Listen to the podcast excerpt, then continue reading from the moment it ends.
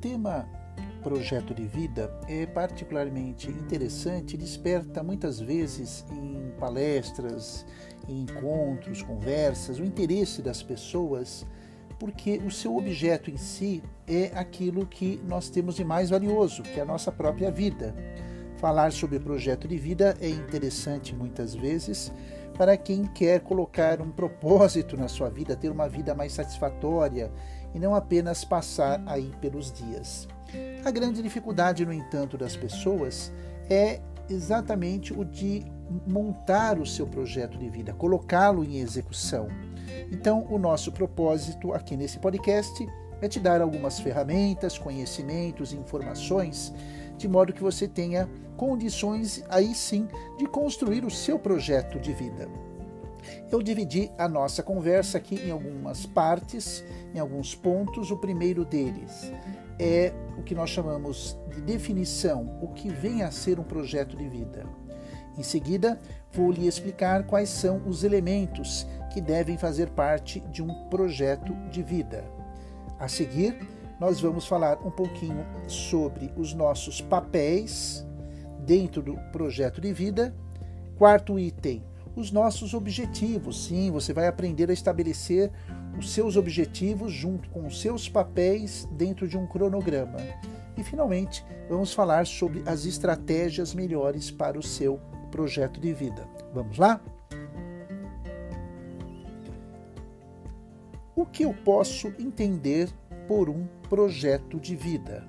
É uma definição bastante simples.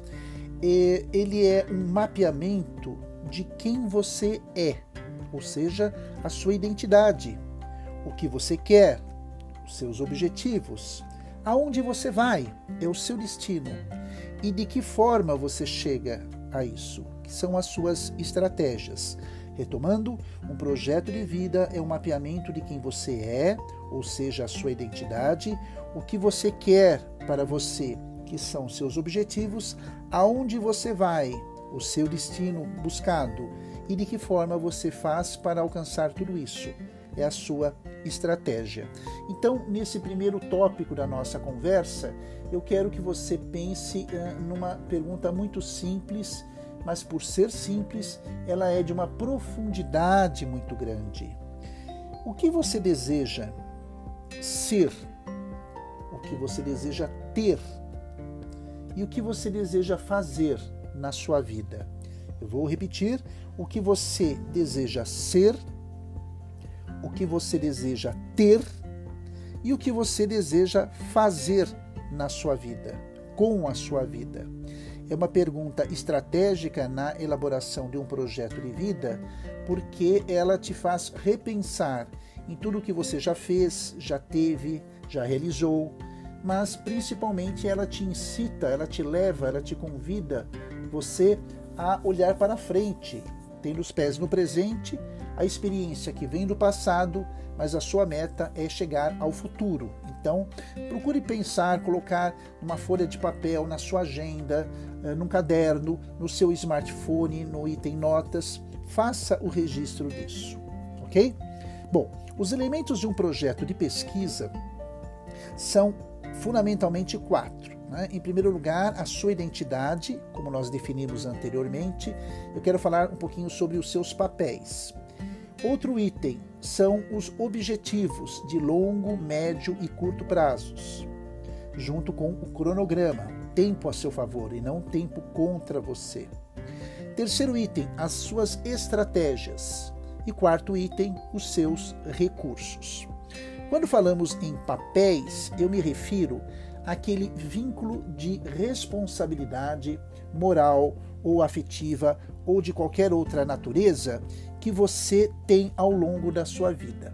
Seus papéis traduzem os seus compromissos com as outras pessoas.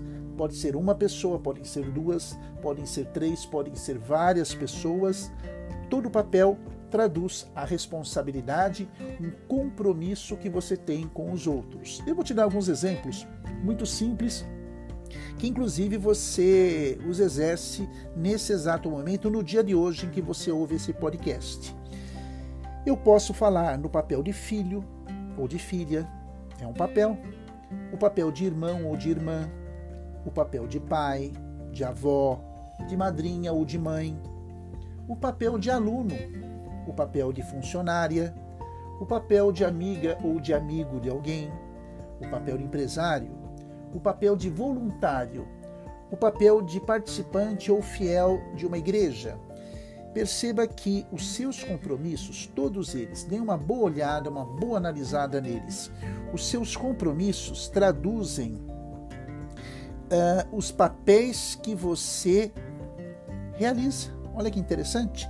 Então, é, é, é, é, extremamente valiosa essa oportunidade de você colocar num papel, no rascunho, no seu mapa mental, no seu brainstorming, numa folha, quais são os seus papéis, porque todos eles demandam um tempo, um compromisso, e se você não souber quais são esses papéis, você vai ter dificuldade em estabelecer os objetivos. Então, a primeira coisa de um projeto de vida é você saber quem você é, a sua identidade, né, como nós definimos, e quais são os papéis que você realiza ao longo desse dia, dessa semana, desse mês, desse ano ou ao longo da sua vida.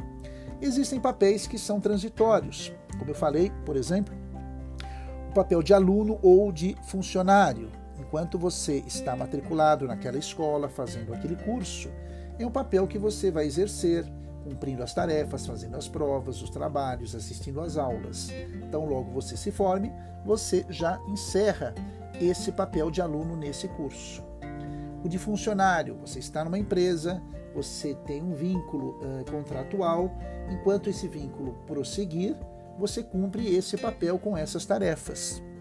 Por outro lado, você tem papéis que são permanentes, como eu disse, o de filho, o de pai, ou de mãe, não é verdade?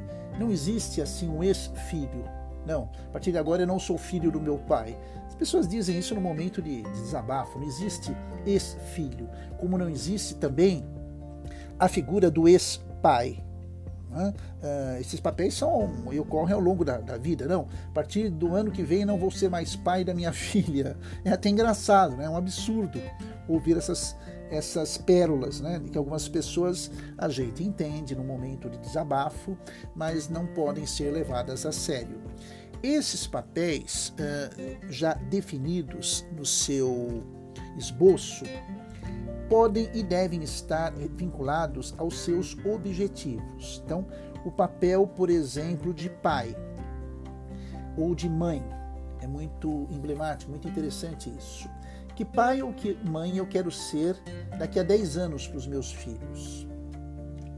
Isso é um objetivo de longo prazo.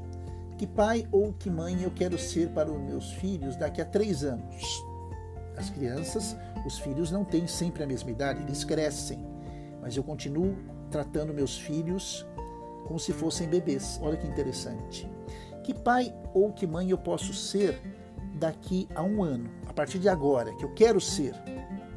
Você nota a, a diferença? Então, sempre com cada papel de pai, de, de, funcionário, de amigo, de empresário, de voluntário, de filho, de aluno, é fundamental que eu uh, estabeleça um objetivo a longo prazo e eu vou retroagindo.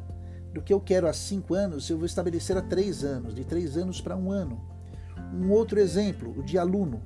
Eu quero, em cinco anos, objetivo, né, cronograma de longo prazo, ter o domínio de uma língua estrangeira. Muito bem.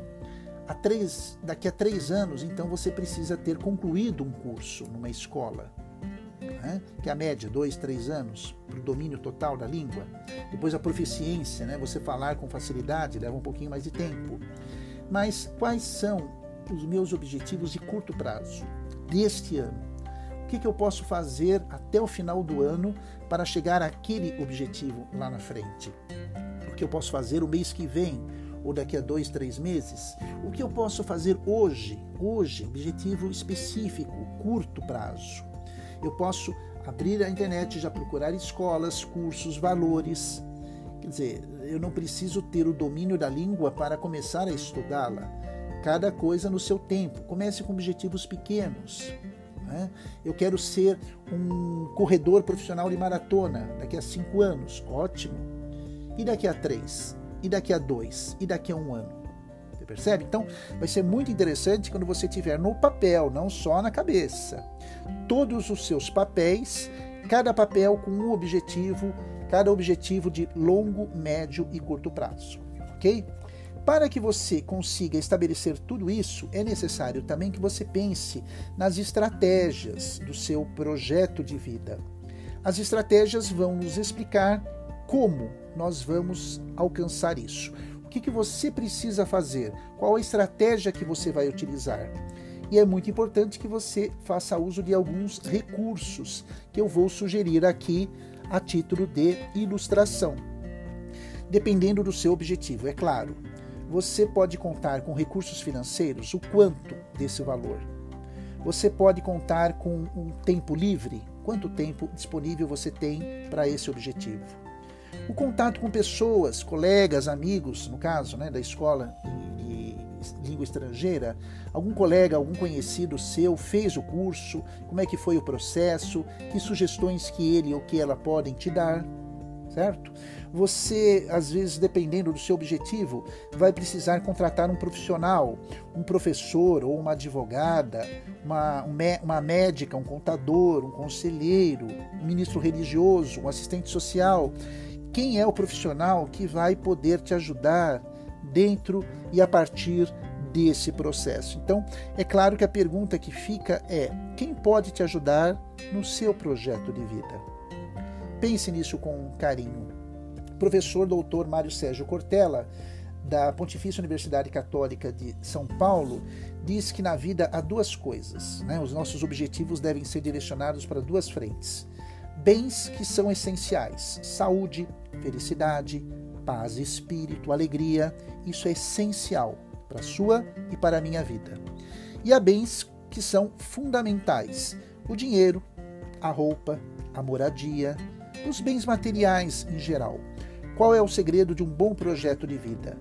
Você saber que existem riquezas essenciais e riquezas fundamentais. Ambas são importantes, mas não misture.